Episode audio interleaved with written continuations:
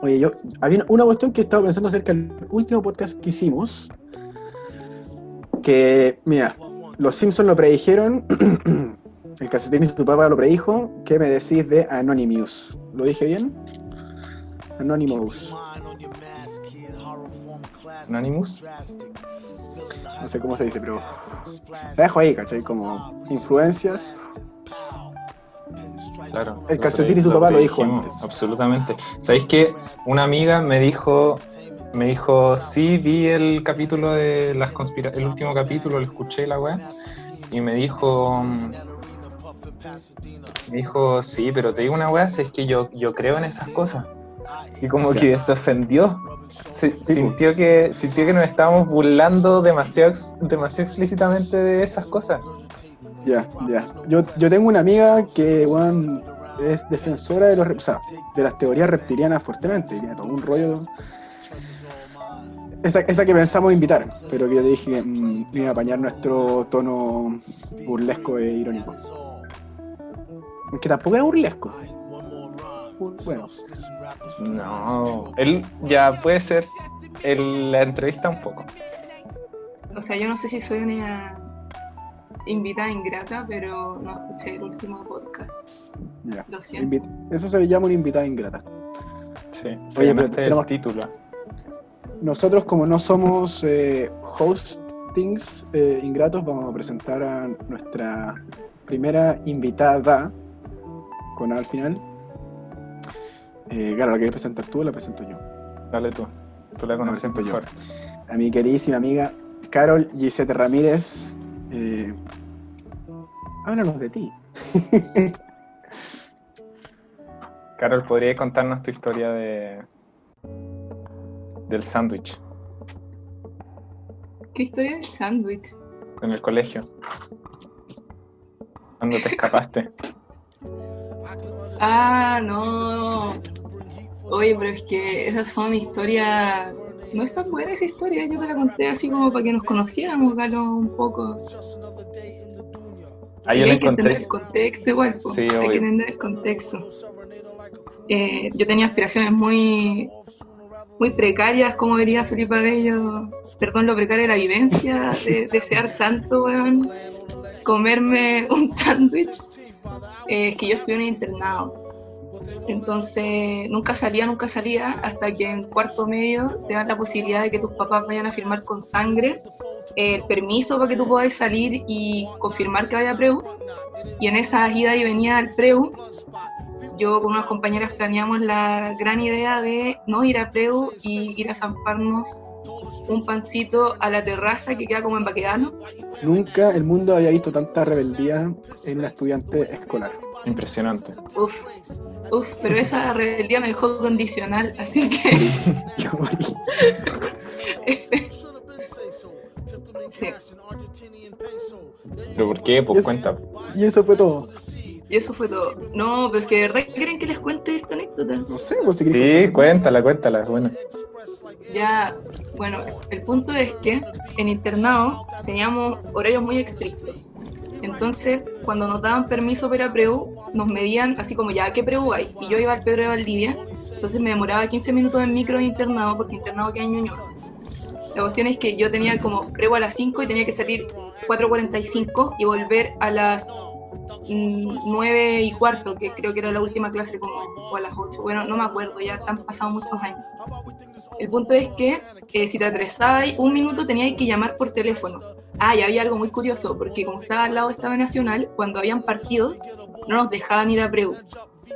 Súper perquina, te lo juro. Así porque la- las mami, que les decíamos mami a las cuidadoras de internado y a los profes, y papi a los profesores, Esa vaina lo encuentro muy curioso. Es que es como Ah. llevar a otro, a otro nivel el tía y tío. claro. El, el next level, man. No, o sea, Sí, si tú le decías interesante. profe, era como lo, lo invertido lo que pasaba en los colegios. O sea, cuando tú vas al colegio y le decís mamá a un profe, como que te abucheaban así como que eras el perkin de la sala. Ya, aquí si tú le decías profe, todos te miraban con cara de ¿quién es esta extranjera que ha venido acá? ¿Qué se cree? Eh, bueno, la cuestión es que un día organizamos así muy organizadamente una, una escapada, pero dijimos ya, no entremos a física era como la, la última hora. Entonces nos fuimos con mis compañeras y seguimos de largo en la micro y fuimos a la terraza, que en toda la esquina ahí en Baqueano, frente al teatro de la Chile. Creo, si no me falla la memoria. Y, cuando estábamos a mitad de sanguchito, weón, zampándonos el pancito, ni siquiera era como vamos a tomarnos un chop, no. Era vamos a degustar este pan también calificado en Google, cinco estrellas. Esa era, esa era la razón. La weá es que estábamos a mitad de pancito y nos llega un mensaje de texto que decía, la novia las cachó. Y yo, chascona, así. Eh, y puta, nos fuimos con el culo a dos manos para internado, pues en la micro, pensando qué mentira íbamos a decir. Y lo que había ha pasado era que, que nunca pasaba.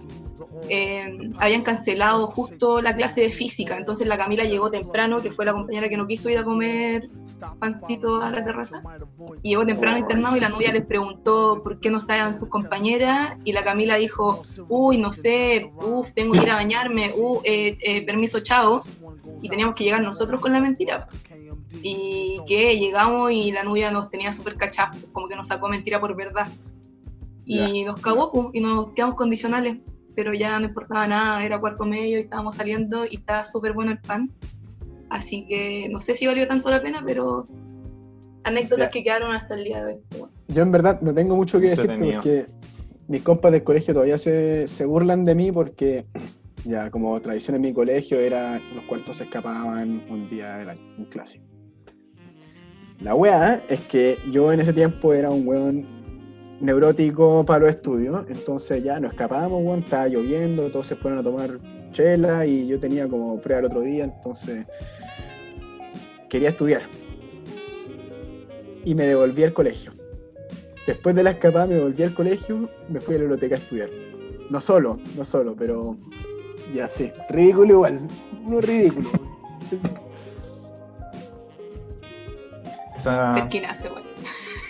No, es que esas no historias de esas historias del colegio que quedan que quedan para Yo- siempre. Yo cuando pienso en el colegio, lo único que de lo único que me arrepiento es que me debería haber portado peor. Me portaba demasiado bien en el colegio. ¿Te portáis bien? Sí, yo No me te portaba creo. demasiado bien. Yo era un chico bueno. Yo estudiaba, hacía mis deberes, me iba para la casa. ¿Y no te arrepentiste a último momento? Puta, último momento, no, me arrepentí muy tarde. Me arrepentí como, En la universidad. Como el verano en que salí del colegio. Ya, pero es que ese verano es único. Buen verano. Está en un limbo. Esas eternas vacaciones. Sí. Ay, ay, ay. Oye, ¿sabéis qué? Eso sí, la historia de la Carol, Carol me hizo pensar en, en Superbad, que sí, es el tema de este podcast. Superbad y la pel- otra película que se llama Booksmart. Pero me hizo pensar, la Camila era fucking McLovin. La Camila McLovin. Ya, no, en verdad no. no Está de me hace cumpleaños, está de cumpleaños McLovin hoy día. Así que sí, dato interesante. El día que grabamos el podcast. El 3 de junio. Estaría cumpliendo 39 años McLovin con su carnet falso. Vieja la película. No, pero el weón, el weón se puso que era del, del 81, po. en el carnet, lo vi hoy día. Geniales, weón. Sí, sí. Son unos personajes más memorables de la comedia. De las, McLovin definitivamente. sí, de las películas de comedia gringa. Definitivamente. Sí, pues como un hito del. como. como del comportamiento más adolescente, sobre todo, bueno, masculino igual, obviamente. Estamos como haciendo la comparación de una película muy más. muy adolescente masculino comparado a Booksmart, que es un adolescente femenino. Yo, Dirigida por Olivia Wilde, de hecho. Yo Booksmart la encontré genial. O sea, hoy día la vi por segunda vez Y qué buena película. Si es que no la han visto todavía, vayan a verla ahora. Pónganle pausa al podcast y vayan a verla y después vuelvan y escuchen el final de este podcast. École, porque yo creo que se vienen spoilers. Sí, aparte igual es una película muy corta, entonces como que es justa y precisa, encuentro. ¿Cuánto dura? Tiene muchos muchos recursos, como que ocupa mucha... Tiene muchos momentos la película, identificables. Cierto. Para ti, para ti, ¿cuáles fueron los momentos claves de la película Booksmart, Carlos? De Booksmart. Eh, es que yo creo que tengo momentos muy altos, pero no son como, o sea, por ejemplo, el recurso Malala, como que yo de Ah, verdad no me esperaba ese momento. Porque es que tiene esto que es como recursivo, como de tirar un, un significado en la película y después utilizarlo más tarde. Como por ejemplo, cuando están conversando con el primer, en una de las primeras escenas, y dice como, siempre está el perquinazo que se lo llevan detenido el último carrete del colegio. Como que lo, de- lo denotan, así como este pobre weón. Y al final de la película termina siendo la amiga la que se la llevan detenida. Entonces tiene mucho eso que algo que también hace Felipe Abello en la rutina, que son muy buenas. Lo precario y la evidencia. Fíjate que yo hace un tiempo atrás vi una entrevista que le hacían a Seth Rogen, que es uno de los que hace- escribe Superbad, que él decía que él iba a ser el.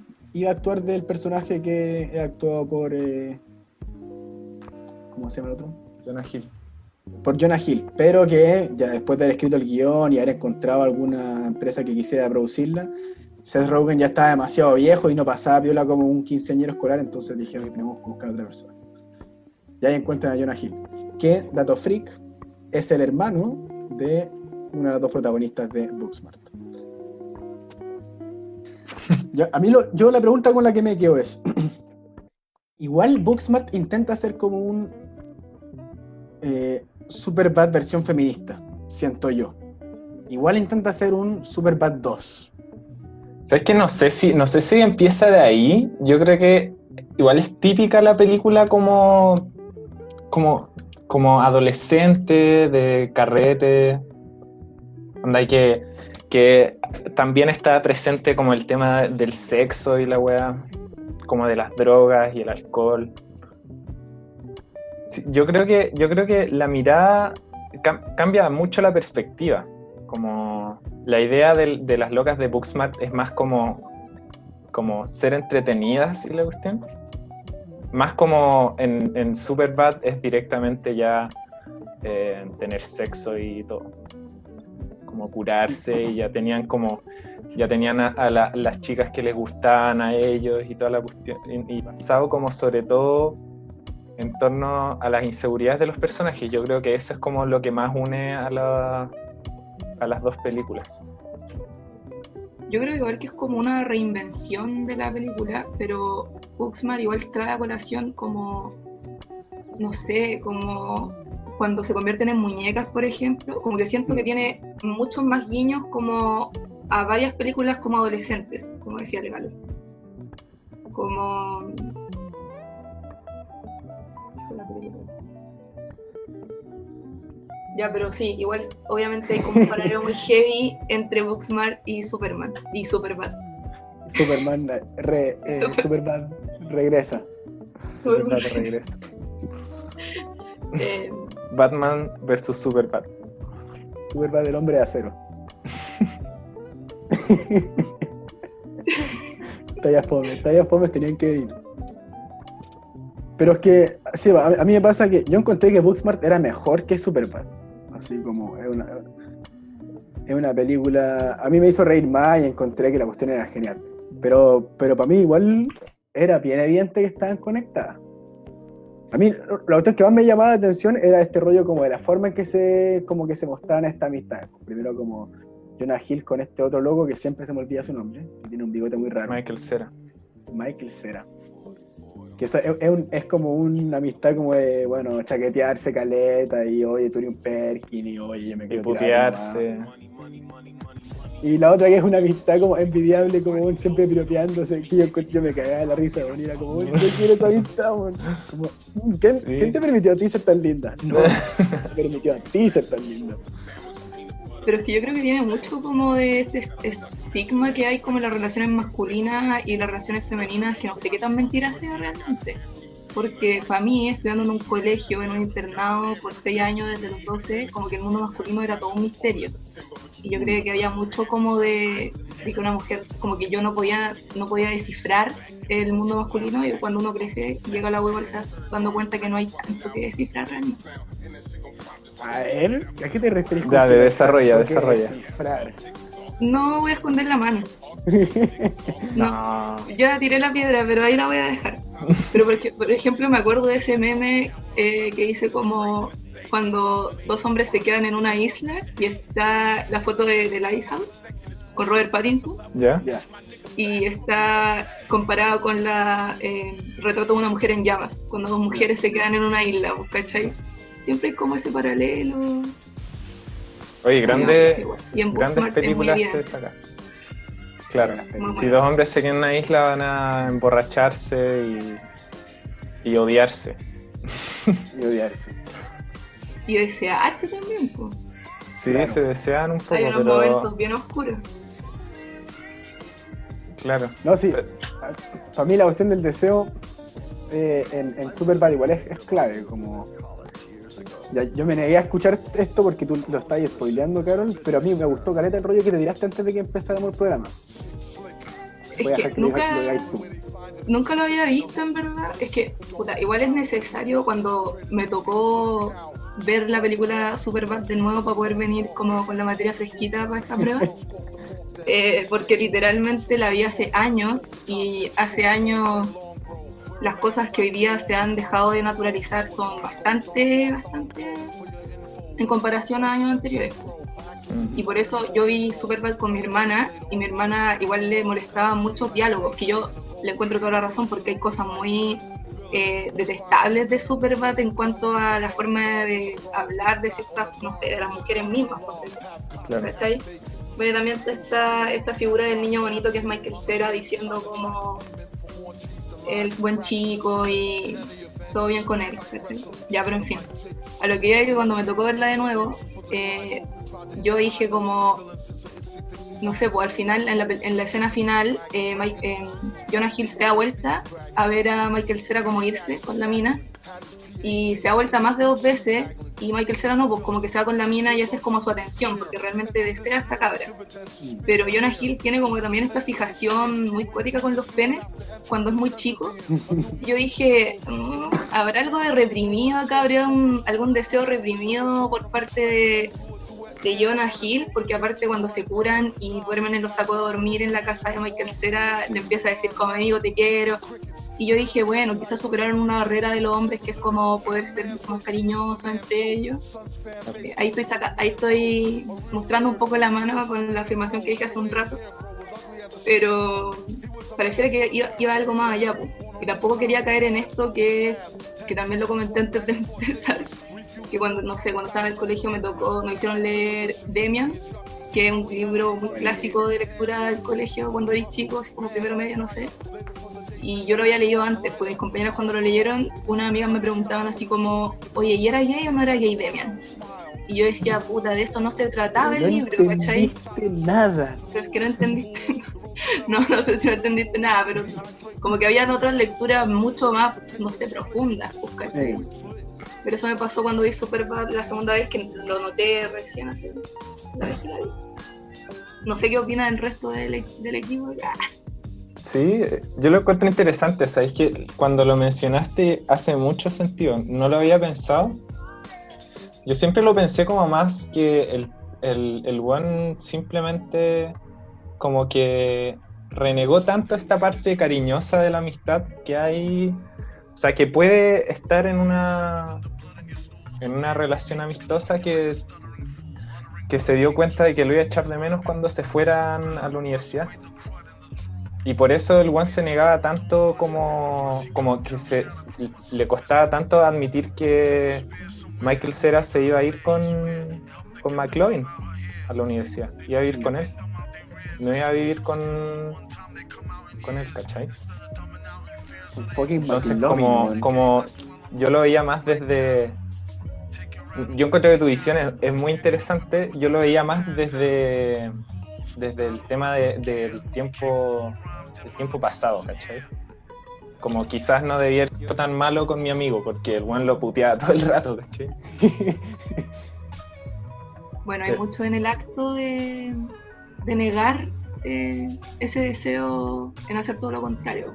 Claro. O sea, igual yo problematizo esta creencia que es como el niño que te pega es porque le gustáis. Ya, sí. Como que la encuentro nefasta, no sé si sea tan El dicho, el que te quiere te aporrea. Claro. pero yo lo encuentro terrible. Sí. Pero bueno, siendo una película del 2007, quizá ese dicho está muy vigente en ese momento. Bueno, en eso Booksmart es mucho más actual. también hay un salto general generacional como que se muestra. Yo ya no sé qué generación es, probablemente. Si es que son si Super Padres Millennial y Booksmart es generación X, no sé, me pierdo. Sí, yo creo que sí. Yo, yo le daría ese sentido. Pero como que se rompen un poco más las barreras de, de, la sexualidad y el género como el 2007, aunque bueno, fue hace nada, fue hace, Bueno, 13 años. Eh, como que no, no, fue hace tanto como como que no existía tanto esta volada más abierta de como la homosexualidad, la bisexualidad, las disidencias sexuales en general.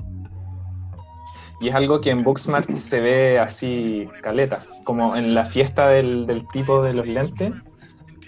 ¿Se acuerdan de ese? Sí. Que hace como una fiesta temática y es un personaje muy chistoso. Bueno, es que tiene buenos personajes, Booksmart. Sí, tiene muy buenos personajes. muy chistoso. La Gigi, genial. ¿Será, ¿Será McLovin de, de Booksmart, la Gigi?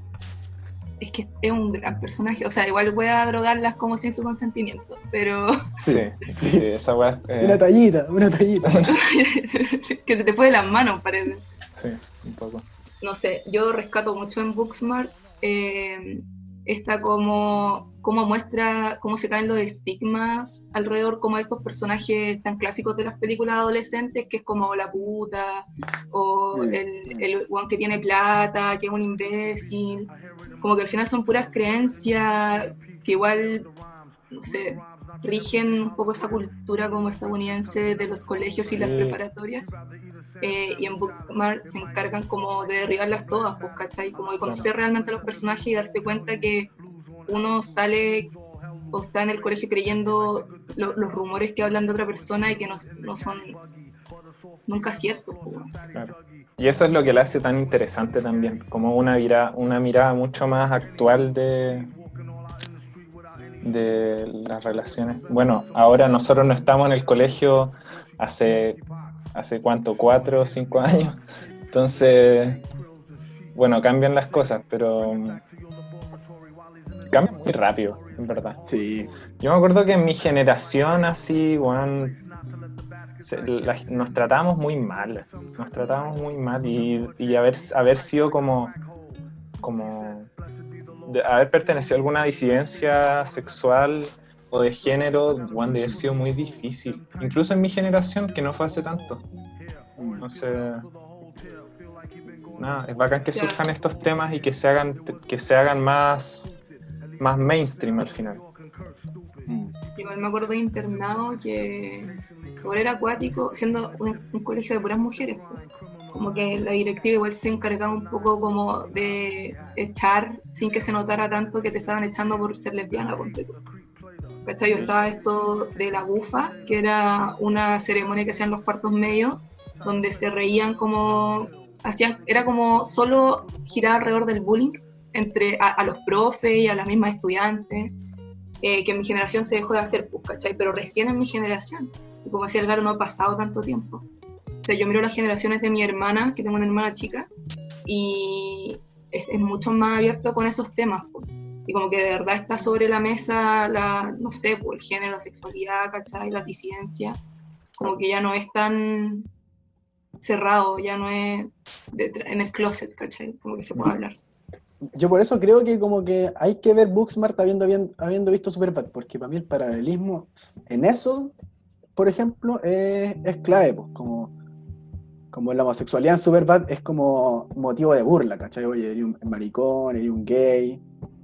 En cambio, en Booksmart es como un motivo casi como, como de, risa, pero en otro sentido. pues, Está como la loca diciéndole como, como echando la talla y, bueno, juguemos a hacerle creer a tus padres que nosotros somos una pareja, Claro. porque tú eres mi amiga gay y bueno, ya me, me cago en la risa y ah, voy a hacer el juego de que como que somos pareja, pero pero como que tiene una- un, un tono muy distinto, como O sea, Sí. como que algo normal, como que es que como que uno puede hacer talla respecto a eso porque en verdad es- está naturalizado, pues, ¿cachai? Como que no, no hay una crítica en torno a eso.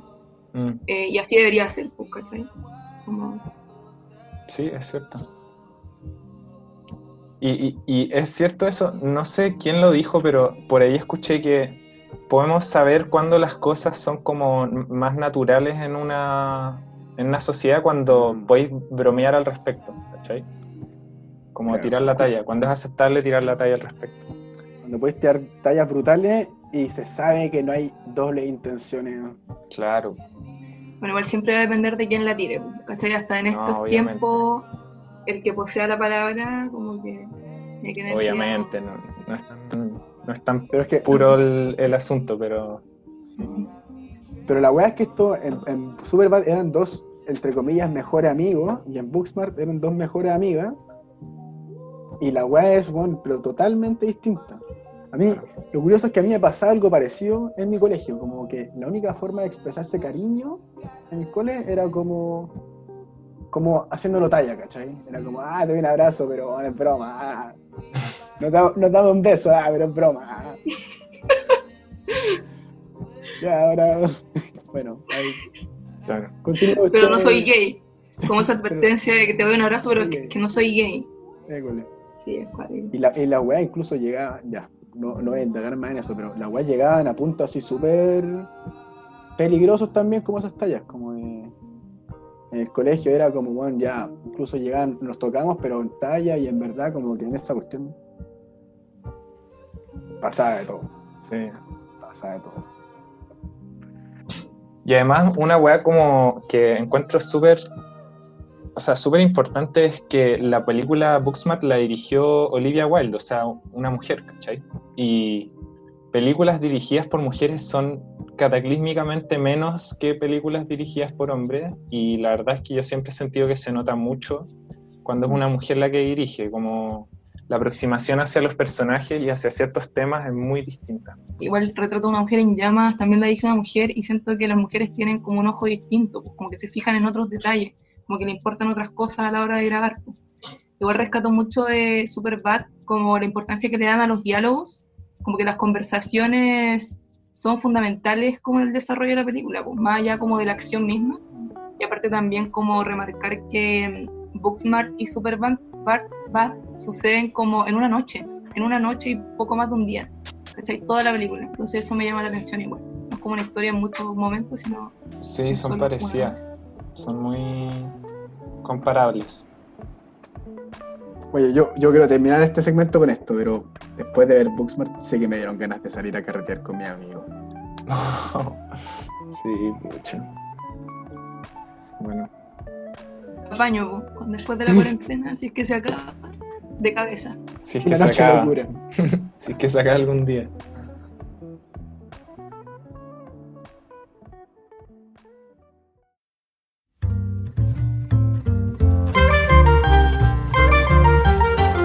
Desde el Mapocho, Palmantaro. Oiga.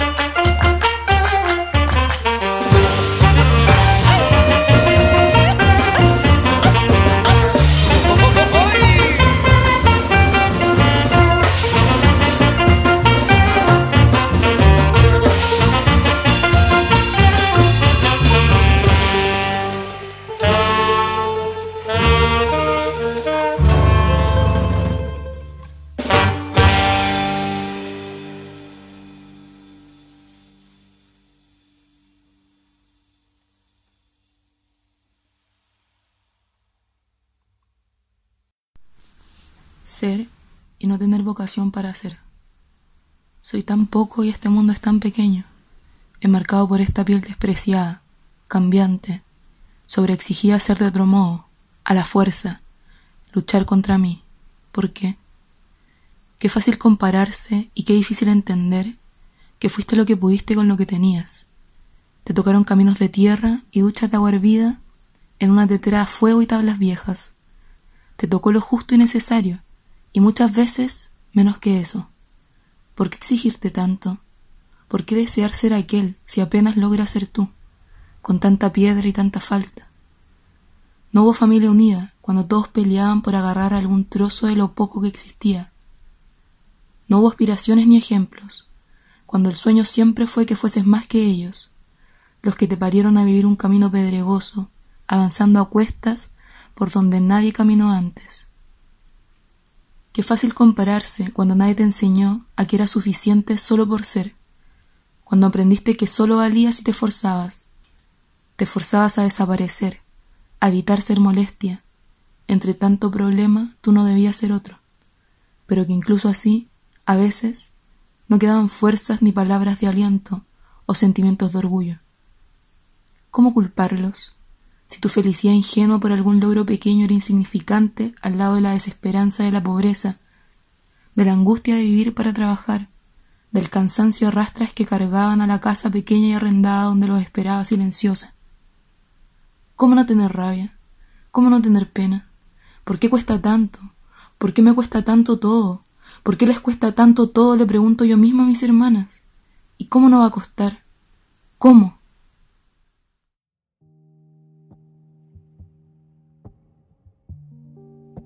Acabamos de escuchar el poema Ser y no tener vocación para ser, eh, escrito e interpretado por nuestra amiga Carol. Y la canción Así se baila de un grupo de amigos llamado Haji. Eso es todo por el capítulo de hoy. Esperamos vernos en una nueva edición de El calcetín y su papa.